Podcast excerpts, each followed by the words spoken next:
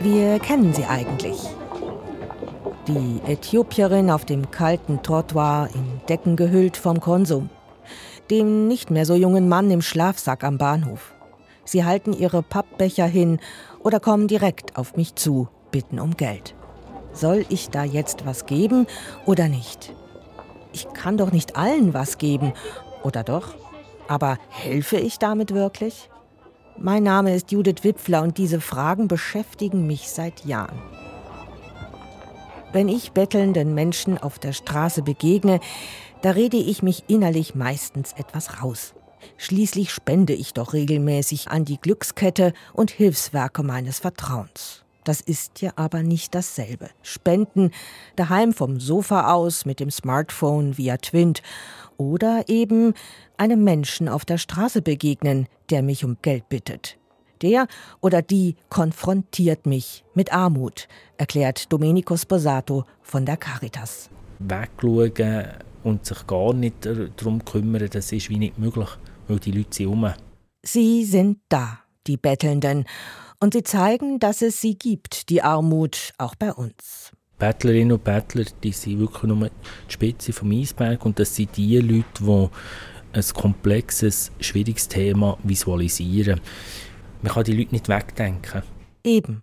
Ich kann und soll diese Menschen nicht übersehen, die Gesichter der Armut. Doch werde ich angebettelt, da steigt mein Puls, es pocht mein schlechtes Gewissen, das Elend anderer beelendet mich, und das treibt mir Schamesröte ins Gesicht. Diesen Menschen geht's offensichtlich schlecht und mir geht's doch eigentlich gut. Dieses unangenehme Gefühl, es mag mit Scham zu tun haben, das kennt auch Großmünsterpfarrer Christoph Siegrist. Der Better hält Ihnen einen Spiegel vor und er generiert bei Ihnen das schlechte Gewissen. Wir leben, auch ich als Pfarrer lebe überhaupt nicht jesuanisch, überhaupt nicht, sondern mit meinem Lohn bin ich ja weit weg von dem vom Bettler her.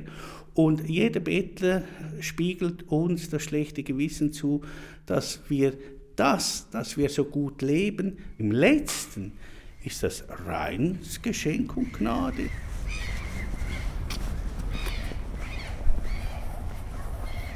Für diese Ausgabe von Perspektiven war ich unterwegs in Zürich und Basel. Ich besuchte den Caritas-Markt in Basel und zuerst das Zürcher Großmünster. Hier will ich den Großmünsterpfarrer Christoph Siegrist treffen. Er ist Diakoniewissenschaftler, kennt sich also mit christlicher Sozialarbeit aus. Das Zürcher Großmünster ist selbst ein Hotspot. Hier treffen alle aufeinander, arme, reiche, fremde und einheimische, religiöse und nicht religiöse Menschen. Am Eingang des Großmünsters geht's zu wie am Flughafen Zürich. Touristinnen und Touristen rollen mit ihren Koffern rein und nach wenigen Minuten wieder raus. Die meisten wollen nur das historische Gebäude sehen, die kunstvollen Polke-Fenster. Einige zünden eine Kerze an, bevor sie weiterrollen. Ich bin pünktlich auf den Glockenschlag 3 Uhr hier. Es kommt aber nicht der vielbeschäftigte Pfarrer, sondern ein kleiner Mann mit dreckigen Händen. Er verbeugt sich vor den Menschen. Direkt an der Türe zum Großmünster hat er sich platziert, hält die eigentlich automatisch öffnende Kirchentüre auf und mir eine Plastikdose hin.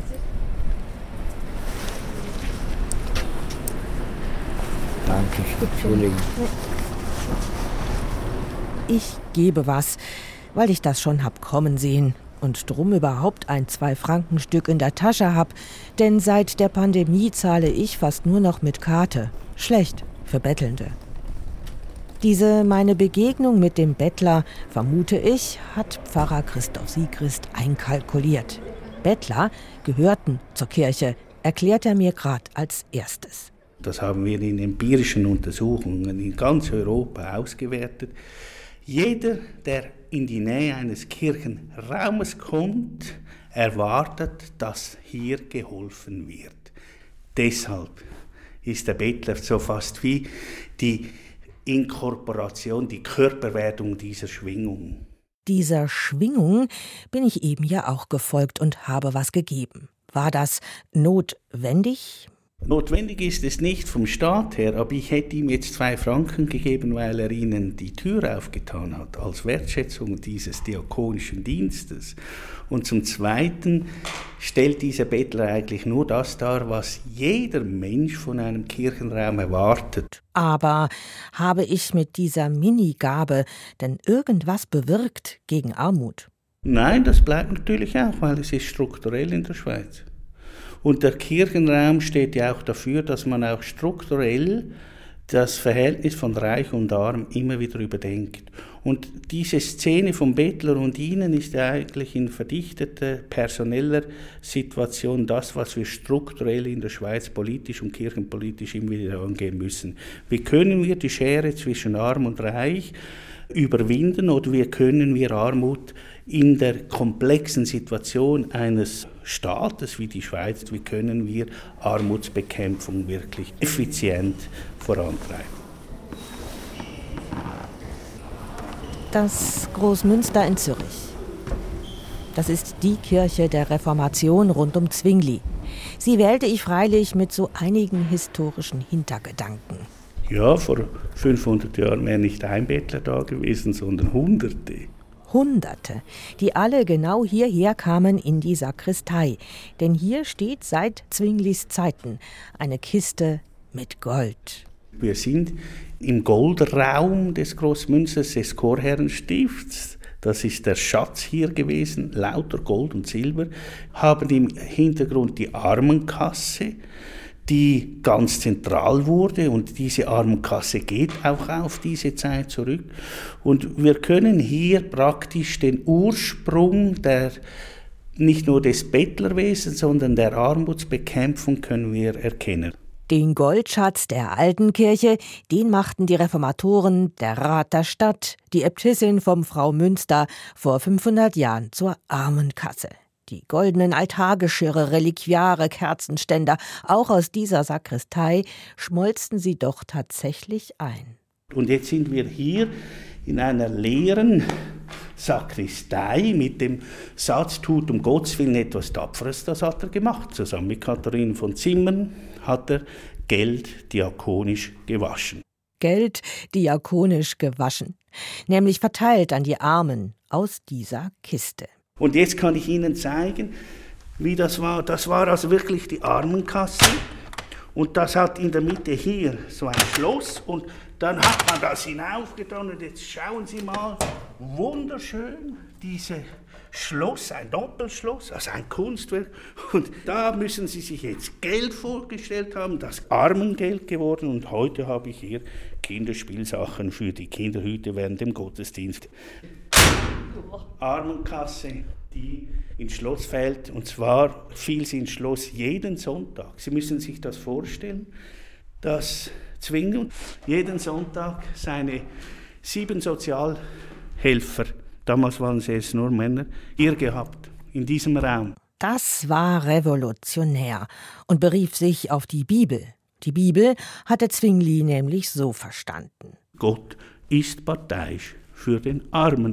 Gott ist parteiisch mit den Armen. Einen Satz, den der aktuelle Papst Franziskus heute genauso sagt. Damals, vor 500 Jahren, sagte ihn der Ketzer und Reformator Zwingli. Und von dem ist Christoph Siegrist einer der Nachfolger. Er hat die Bibel gelesen und hat entdeckt, Gott ist nicht neutral zum Leidwesen der neutralen Schweiz, sondern Gott ist parteiisch. Dass das in die Welt hinaus geschrien werden soll, deshalb hat man ja die Bibel auf Deutsch hier übersetzt. Christoph Siegrist ist also bis heute inspiriert von Zwinglis Gesellschaftsreformen. Wo Bildungsarbeit und Solidarkultur in Ansätzen zu einem gesellschaftlich besseren Leben geführt hat, mit Abstürzen. Es kam dann sofort das Zuchtmoment, auch die Stigmatisierung, dass ein Armer natürlich ein Stigma bekam. All diese Abstürze, die haben wir dann 500 Jahre, weiß Gott, immer wieder gehabt. Aber in der Essenz finde ich es nach wie vor sehr modern. Im Guten wie im Schlechten also wirkt vieles von damals bis heute in unserem Staat nach. Etwa die Vorstellung, dass die Gesellschaft, der Staat Verantwortung für Arme zu übernehmen hat. Armut ist also ungerecht und nicht von Gott gewollt, sagen Diakonie und Caritas. Und drum bräuchten Arme keine milden Gaben, sondern strukturelle Verbesserungen.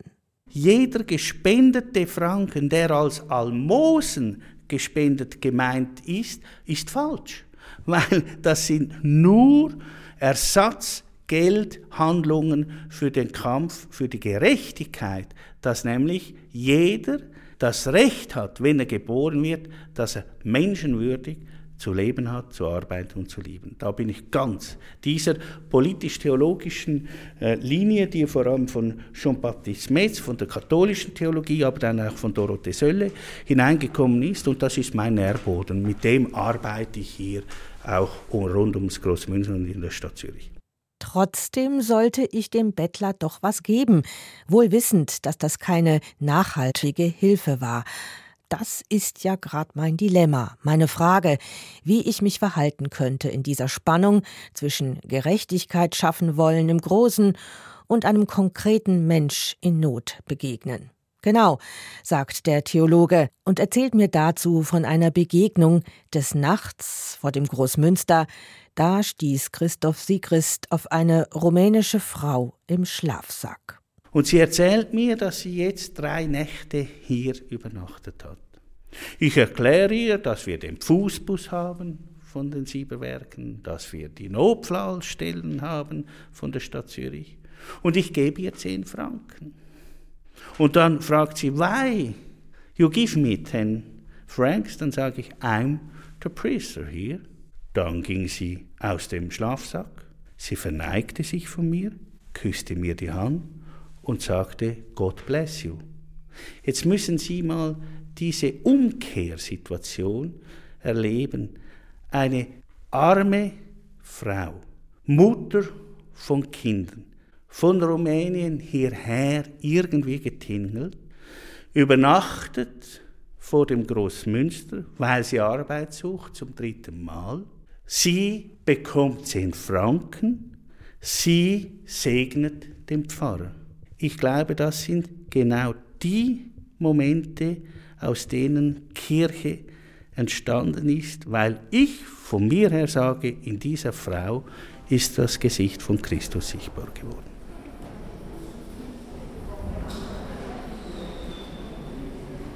dann ist das mit der Gabe eher symbolisch, zeichenhaft, ja protestantisch? Das ist nicht 10 Franken Almosen, auch nicht 10 Franken der Barmherzigkeit, sondern 10 Franken für den Kampf, für die Gerechtigkeit, für das Recht auf Arbeit.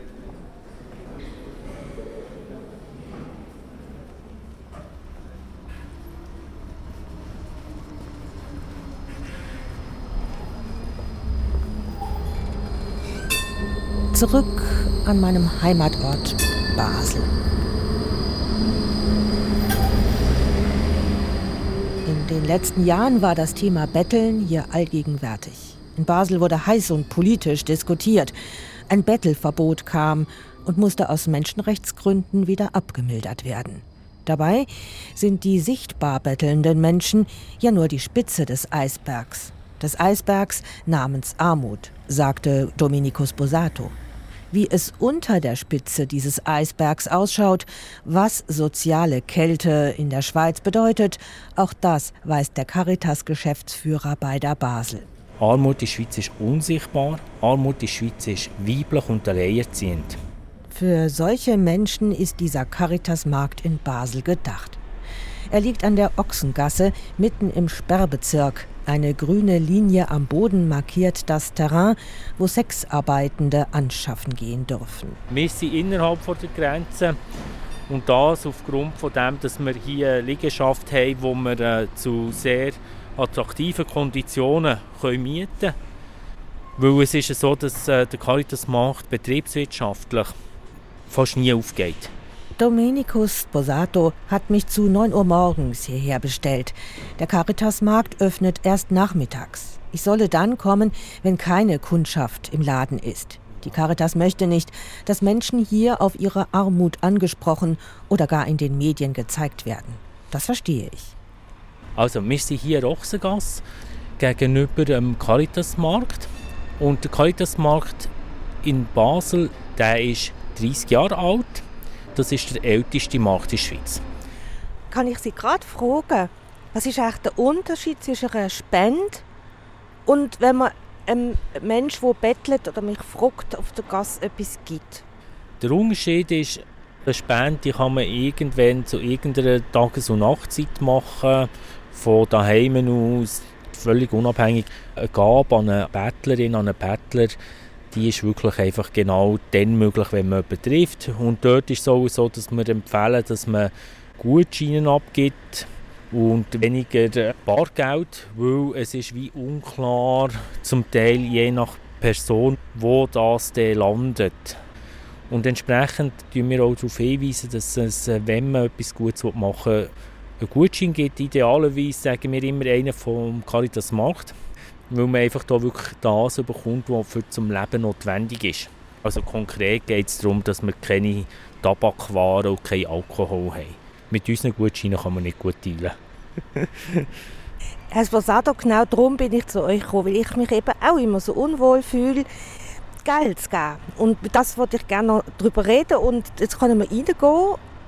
Dann zeigen Sie mir mal, wie der Markt funktioniert und vielleicht ist es auch ein bisschen wärmer wie hier voraus. Genau. Aber dann. Ja.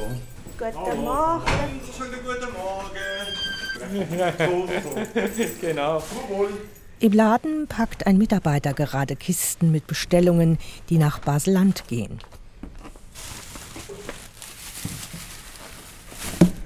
Bananen, Gurken im Glas, Waschmittel, Schokolade, Biotomaten.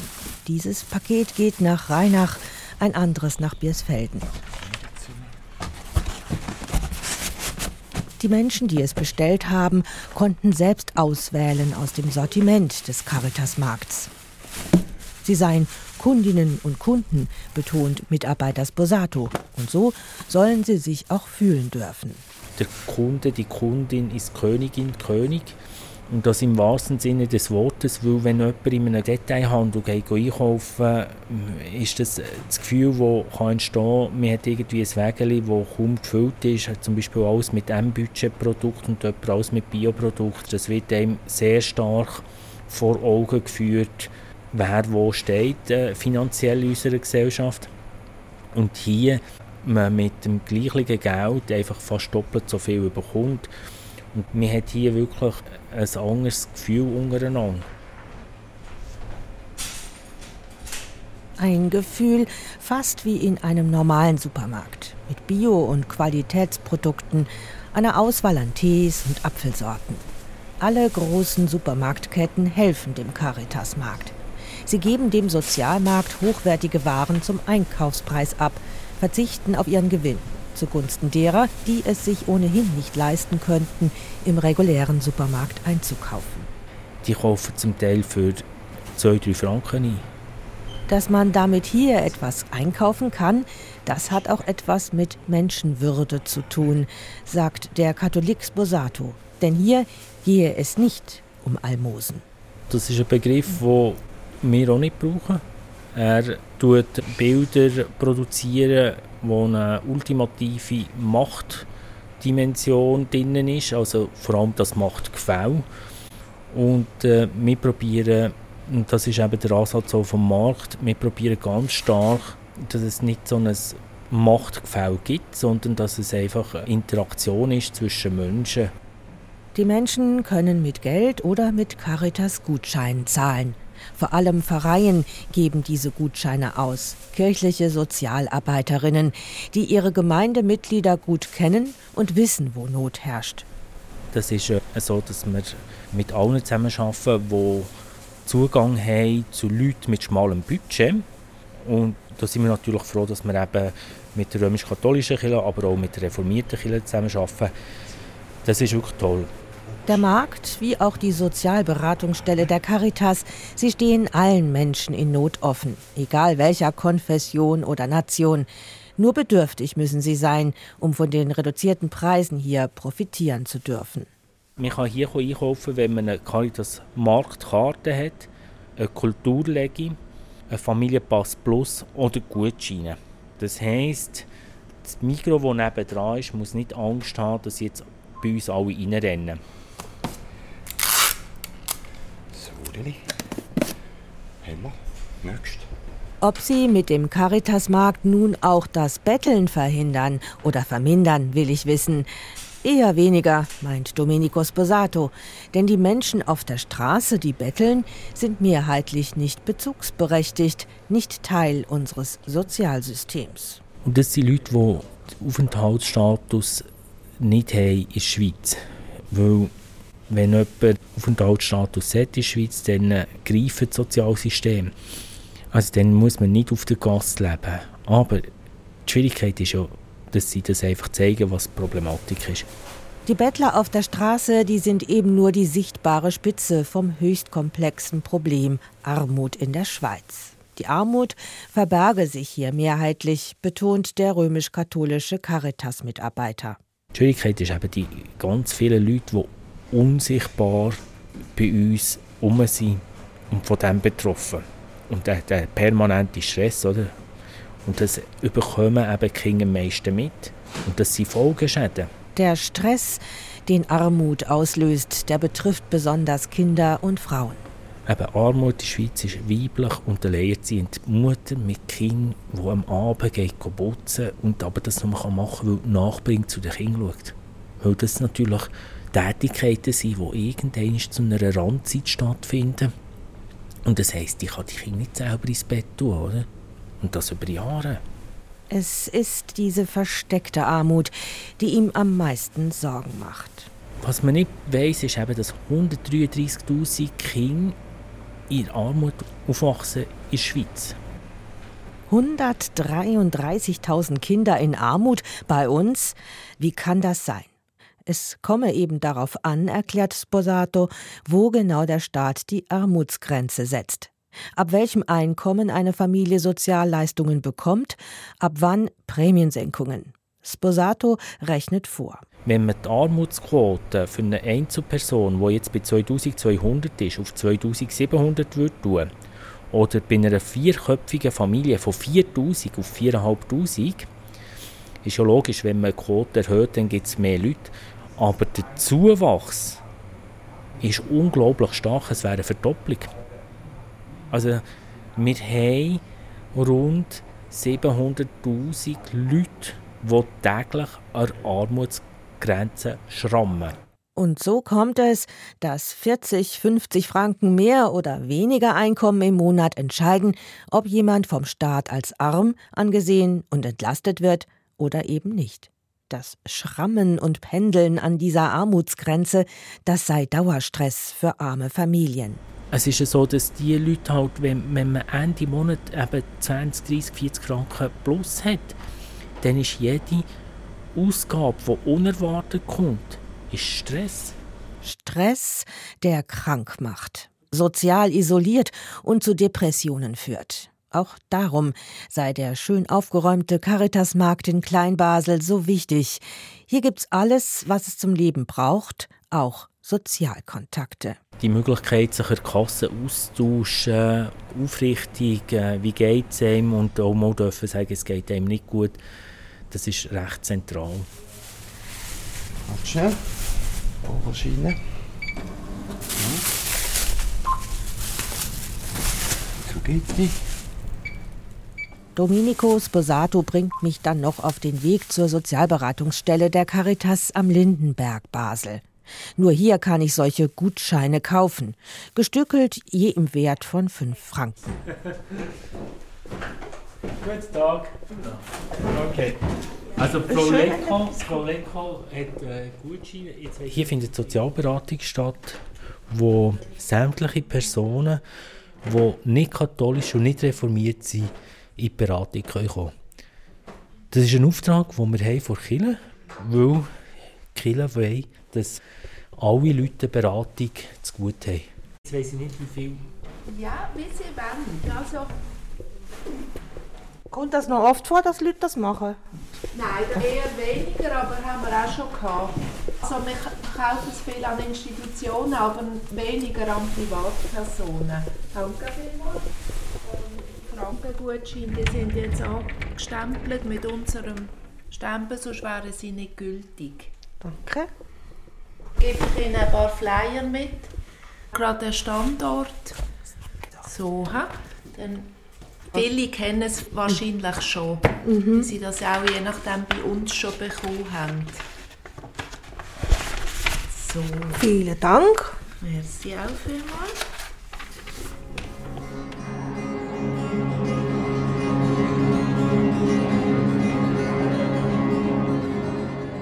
So gehe ich nun auf den Heimweg von Kleinbasel aus entlang am Rhein über die Brücke rüber nach Großbasel. Dabei büschle ich meine Eindrücke. Über das Phänomen Betteln bin ich aufs große Thema Armut gestoßen. Die Bettelnden begreife ich nun als Zeichen für ein viel größeres Skandalon. Alle, auch arme und bettelnde Menschen verdienen Menschenwürde wenigstens ein Lächeln und dass ich nicht weg, sondern ihnen in die Augen schaue. Und was macht es mir schon, einen Stutz oder zwei zu geben? Und jetzt trage ich ja auch die Gutscheine vom Caritas-Laden in meiner Handtasche. Mit denen habe ich vielleicht ein besseres Gefühl beim Geben. Und weil sie ja strukturell ist, die Armut, werde ich auch weiter spenden.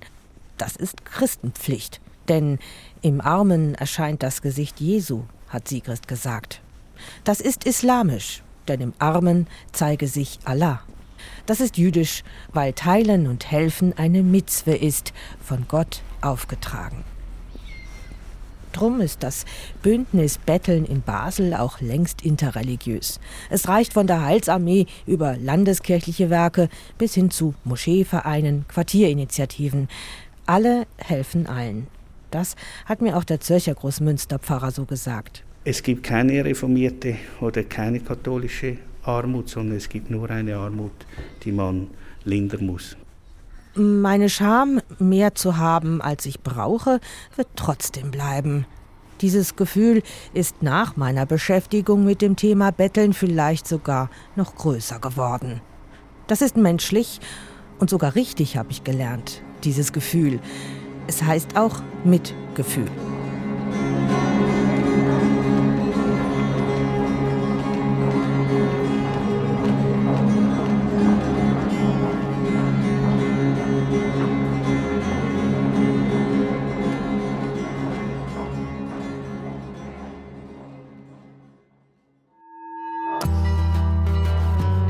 Das war ein Podcast von SRF.